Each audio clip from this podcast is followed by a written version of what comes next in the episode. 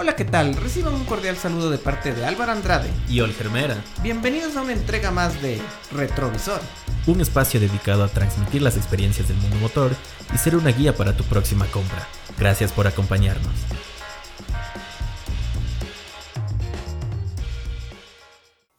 Vamos, o sea, me, parece muy interesante esta conversación y vamos también aprendiendo de no solo de este auto de el Nissan Qashqai, sino también de otros temas como el que nos vas comentando esto de creo que no solo en el Nissan, sino en otros carros de no dejarle, al menos si usas extra, no dejarle bajar del cuarto de gasolina es una buena estrategia también para los que nos escuchan y para otros tipos de autos. Y ahora un poco entrando en la parte del, interior de tu vehículo, eh, ¿cómo lo sientes la cajuela? Si nos puedes explicar un poco.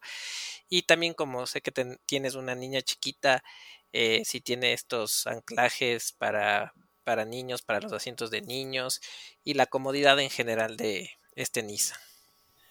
Verás, en, la parte de, los anclajes eh, ISOFIX, que es para los asientos de los niños, tiene todo, tiene todo. el carro en eso sí te maneja. Nissan es una fábrica que, como buen fabricante japonés, eh, tiene todos los temas de seguridad eh, al día, ¿no? Obviamente este carro no es un carro de alta gama, eh, es un carro, digamos, que, que, es para, digamos, un, un, un mercano mediano.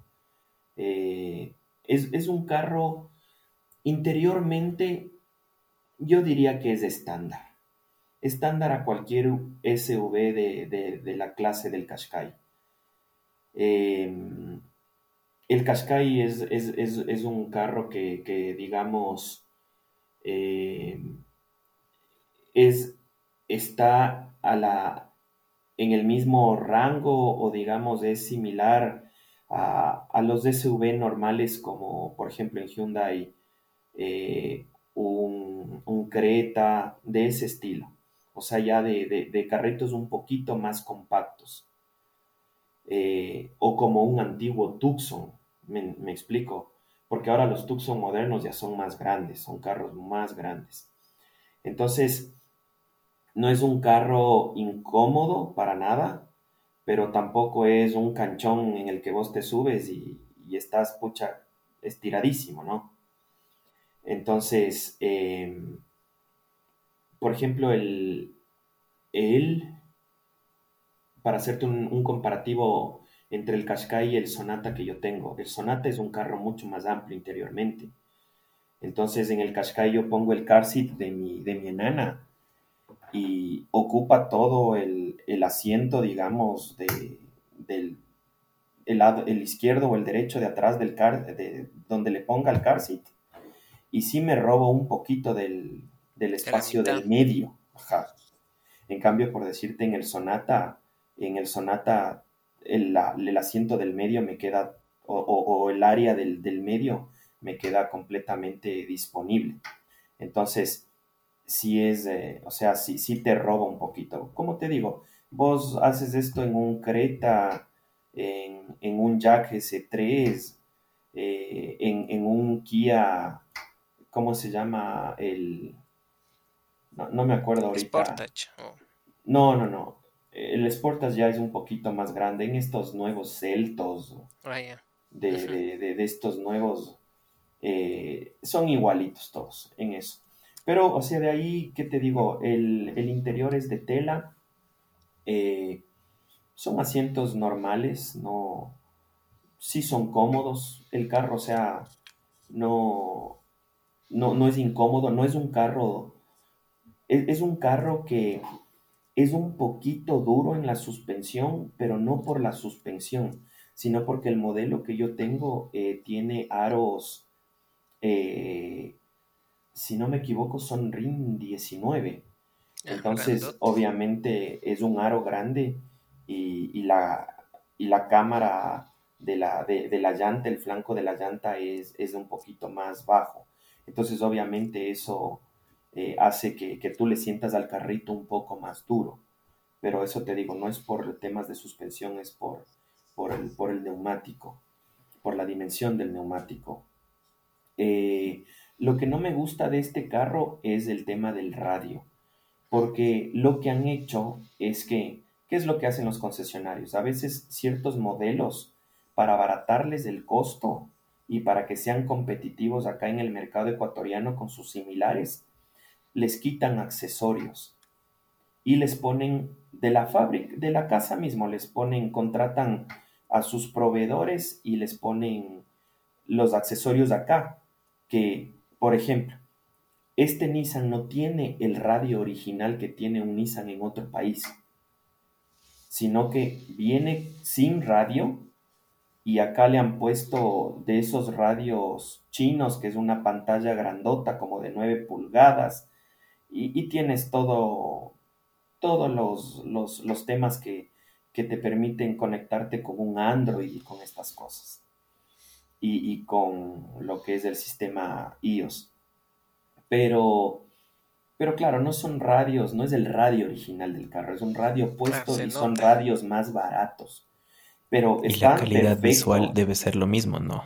O sea, sí, no, no, le he probado tanto, pero por decirte en el tema de audio, eh, el Bluetooth es espantoso porque todavía hay que hacerle una actualización y no sé qué cosas, y por esa actualización me querían cobrar 80 dólares, que me pareció una barbaridad. Entonces no le hice, y, claro, y es el tema eso, claro, si al rato que le hagan la actualización, digamos, se supone que va a mejorar el tema del Bluetooth, del audio, porque eh, yo cuando, cuando yo, yo escucho perfectamente a las personas que me llaman, pero las personas que a mí me escuchan cuando hablo desde el Bluetooth no me escuchan nada, absolutamente nada. Entonces, eso sí es una bronca, un punto bajo, porque han hecho eso, pero eso es perdón que lo diga así, pero eso es maña del concesionario. Eso ah, es maña del importador. No es el modelo. El radio original del carro debe ser otra nota. Pero como claro, para que venga ese carro con el radio original eh, en el que de fábrica, que, es con la pantallota grandota, porque ustedes han visto ahora los, los carros chinos, tienen una nave de radios y, son originales del Jack, el, el Jet Tour y todas esas vainas, ¿no? Entonces, pero el Nissan, que ya es una marca más top, entonces los manes se abaratan costo haciendo esas vainas que al fin y al cabo a mí, a mí no me parecen aciertos, pero es porque ellos necesitan ser más, porque yo te garantizo que ese mismo modelo con el radio propio que debe venir, digamos que los importen de Japón y de donde los traigan, por lo menos va a subir unos 700 a 1000 dólares el costo del carro. Entonces no les conviene porque no, van, resulta. no resulta porque el Jack está más barato, el Kia está más barato, el, el Hyundai está más barato y son carros competencia.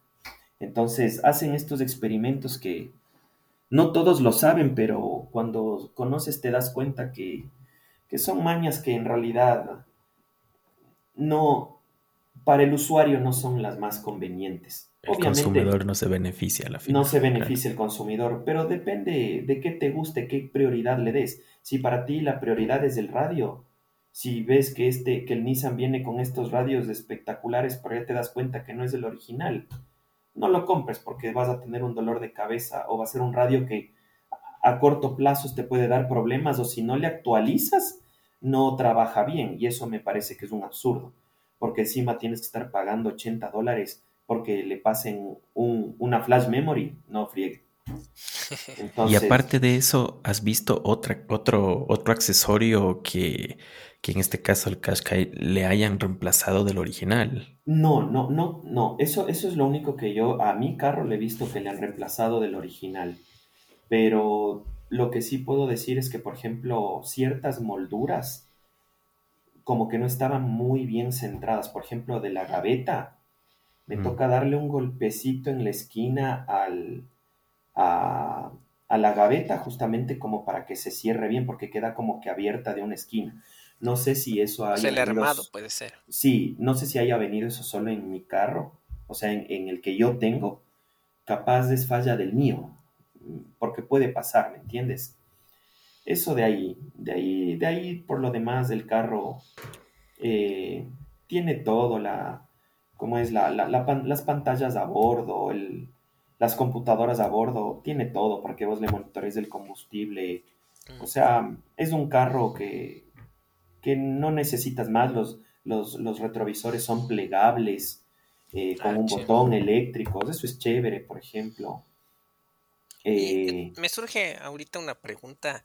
Em, ¿Vos has tenido así algunos autos de estos, de esta categoría, medio en comparación con este que tienes con este Nissan?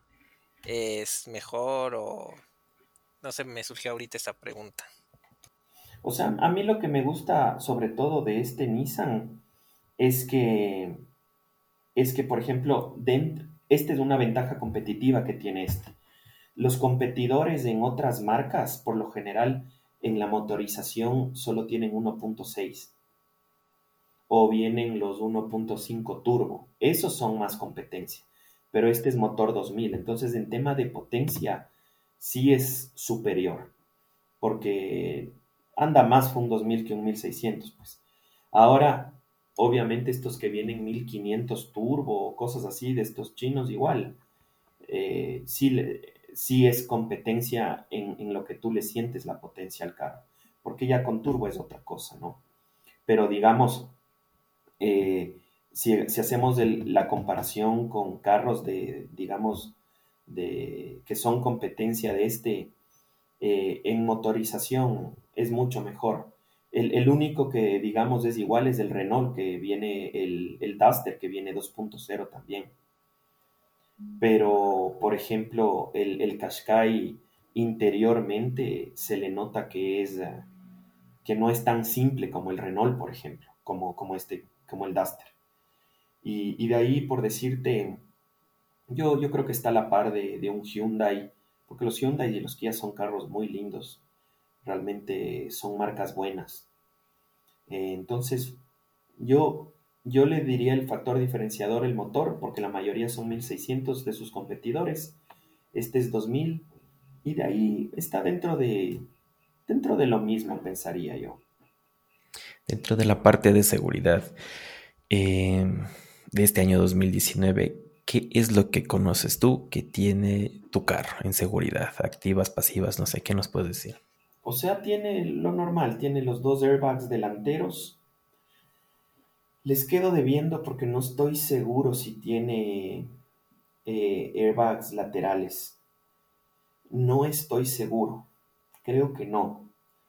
Eh, de ahí es, estándar, no, no, no, no, tiene, no tiene mucho más. O sea, por ejemplo, lo que tiene de chévere, que, que sí son temas de seguridad, por ejemplo, tiene el auto hold para las cuestas, tiene eh, esto del freno de mano electrónico, que a mí me parece que es mucho más eficiente que, un freno de mano manual, porque si no le regulan, vos, vos ya le subes el freno de mano hasta las orejas y no frena bien.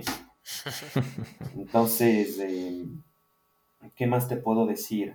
Eso básicamente, ¿no? El freno de mano, el auto hold, el, control de, ¿cómo es esto? De, de, pendientes. Que por ejemplo yo estoy en, estoy en un semáforo justo por mi trabajo para salir a, una avenida principal. Hay que subir una cuestita y un semáforo y te quedas en, la cuesta. Entonces enseguida se, vos le ves en la pantallita que, se activa este... El asistente de cuesta. El asistente de cuesta, el de las pendientes. Entonces vos le sueltas al freno y el carro está bien plantado. Eh, tiene buenos frenos el carro, tiene buenos frenos, la verdad. Eh, porque, y este carro es, eh, a ver, ah, chuta, ahí, crean que no me he fijado. A ver, no, atrás, no, pues este es disco a las cuatro ruedas, pues claro, si le cambié las pastillas posteriores. Este es disco a las cuatro ruedas, por eso es que frena mejor. Y por ejemplo, competidores, de, esa misma, de este mismo tipo de SUV compacto, eh, la gran mayoría solo tiene disco adelante y atrás tambor. Entonces, en eso sí es superior y eso es un tema de seguridad. Eh, ¿Qué más te puedo decir?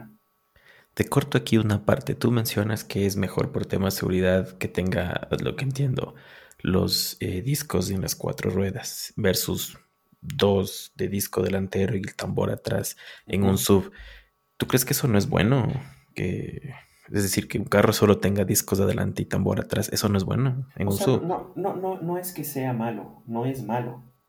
O sea, tú vas a tener eh, frenado, vas a tener un freno eficiente, pero el frenado, cuando tú tienes disco a las cuatro ruedas, sí es superior. Es más preciso. Es superior, es más, o sea, por ejemplo, qué sé yo, tienes un carro que adelante tiene disco y atrás tambor.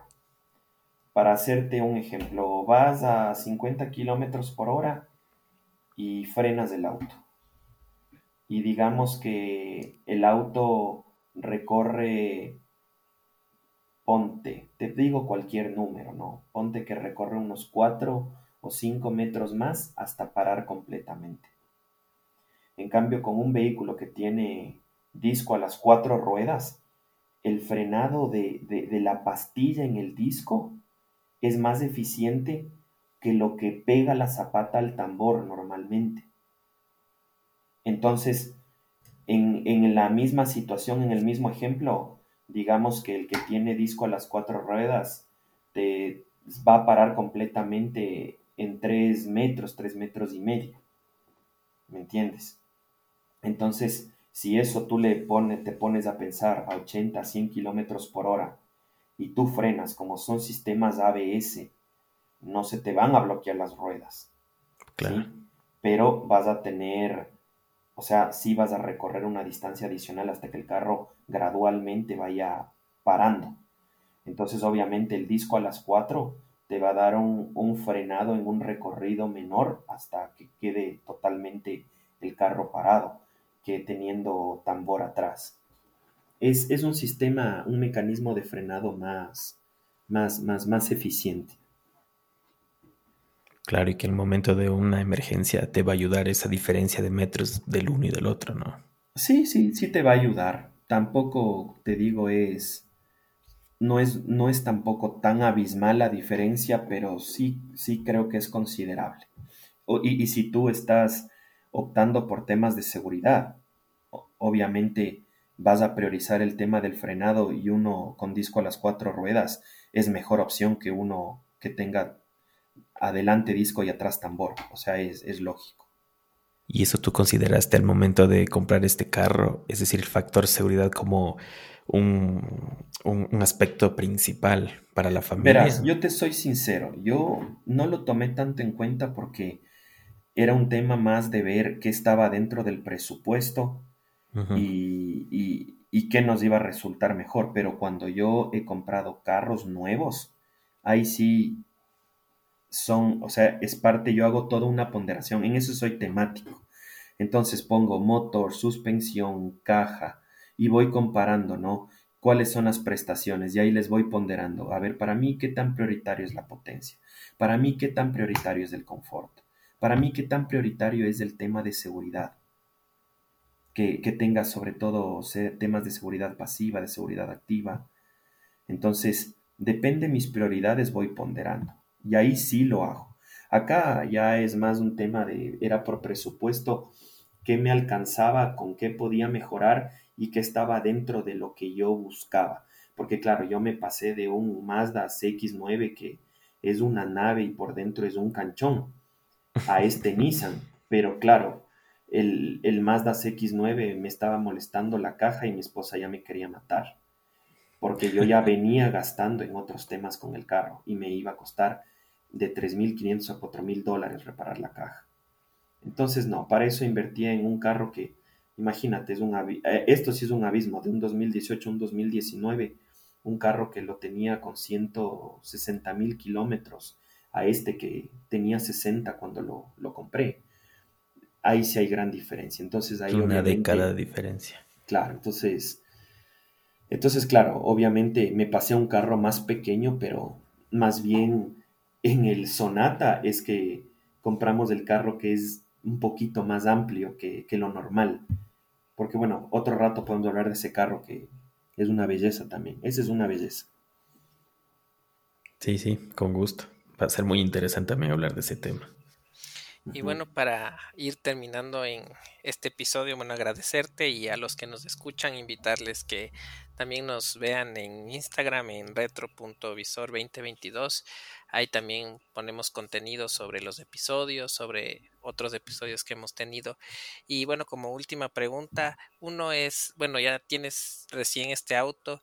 Eh, si tuvieras la posibilidad de comprarte, bueno, un auto de tus sueños, ¿cuál sería? Y una recomendación final para los que nos escuchan. Em, a ver, yo tengo dos opciones con el auto de mis sueños. La primera opción es que mi papá tiene mi marca favorita y mi marca soñada es BMW.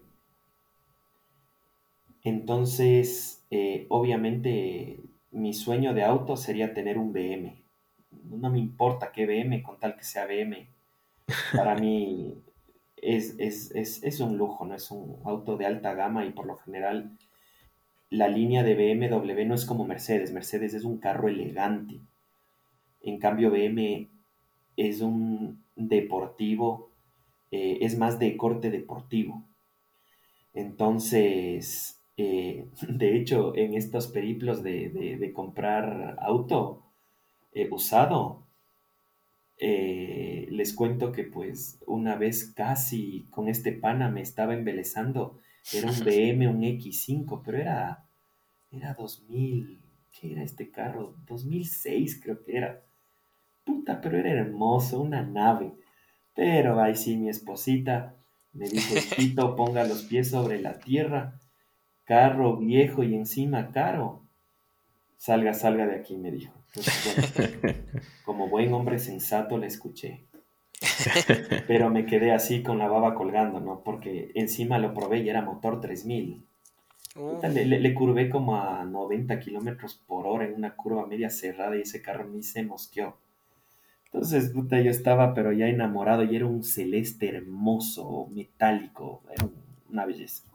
Pero bueno, BM me encanta. Esa sería la, la una opción, ¿no? Sí, teniendo, teniendo la plata.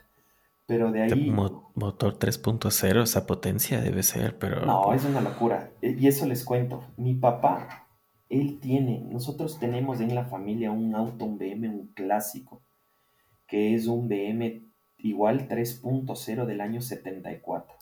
Ah, qué chévere. Pero el carrito está desarmado, la verdad que no hemos tenido el dinero para pararlo. O sea, un sueño para mí sería restaurar ese carro para tenerlo porque es, es un modelo especial que hizo BM eh, y, hicieron pocos modelos y es un verdadero clásico. se llama 3.0 Coupé Sport. Es, es, alemán pura sangre, como dice mi papá. o sea, me encantaría restaurarle ese carro al 100% porque es, es un lujo, es un lujo. Yo cuando lo pude manejar, ese carro volaba doble carburador y, me encantaría ponerle sistema de inyección porque esos carros sí tuvieron, sino que restaurar ese carrito no es fácil y, cuesta, cuesta plata. Esas serían mis, mis sueños de carros. y recomendación, no sé. y la recomendación, por ejemplo, a la hora de comprar un eh, el Nissan, el, el Qashqai, algo que deba considerar alguien que nos escucha. O sea, en términos generales, sí les recomiendo el carro. O sea, es un lindo carro. Es un lindo carro. Eh, eh, camina bien. Tiene, tiene una buena autonomía.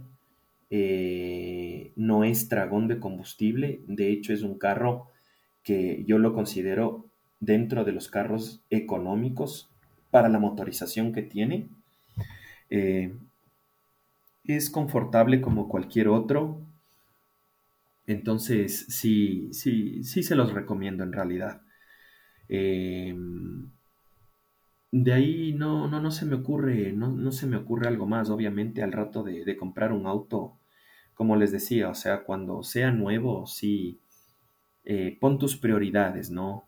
Date el tiempito de, comparar y de probar los carros sobre todo. Lamentablemente cuando uno va a un concesionario no, no puedes probar bien los carros, no, no, te, los, no te dejan llevarte los carros. Y claro, o sea, haz, bien tu análisis, tómate tu tiempo, no te dejes, no te enamores de la primera marca que veas. Eso, eso te recomiendo. O sea, del primero que viste, porque siempre resulta que el primero que ves, pucha, te parece que es el mejor. Y a veces sí pasa que regresas a ese carro después de ver otras opciones. Y fue la mejor, pero ya estás tranquilo de que elegiste bien.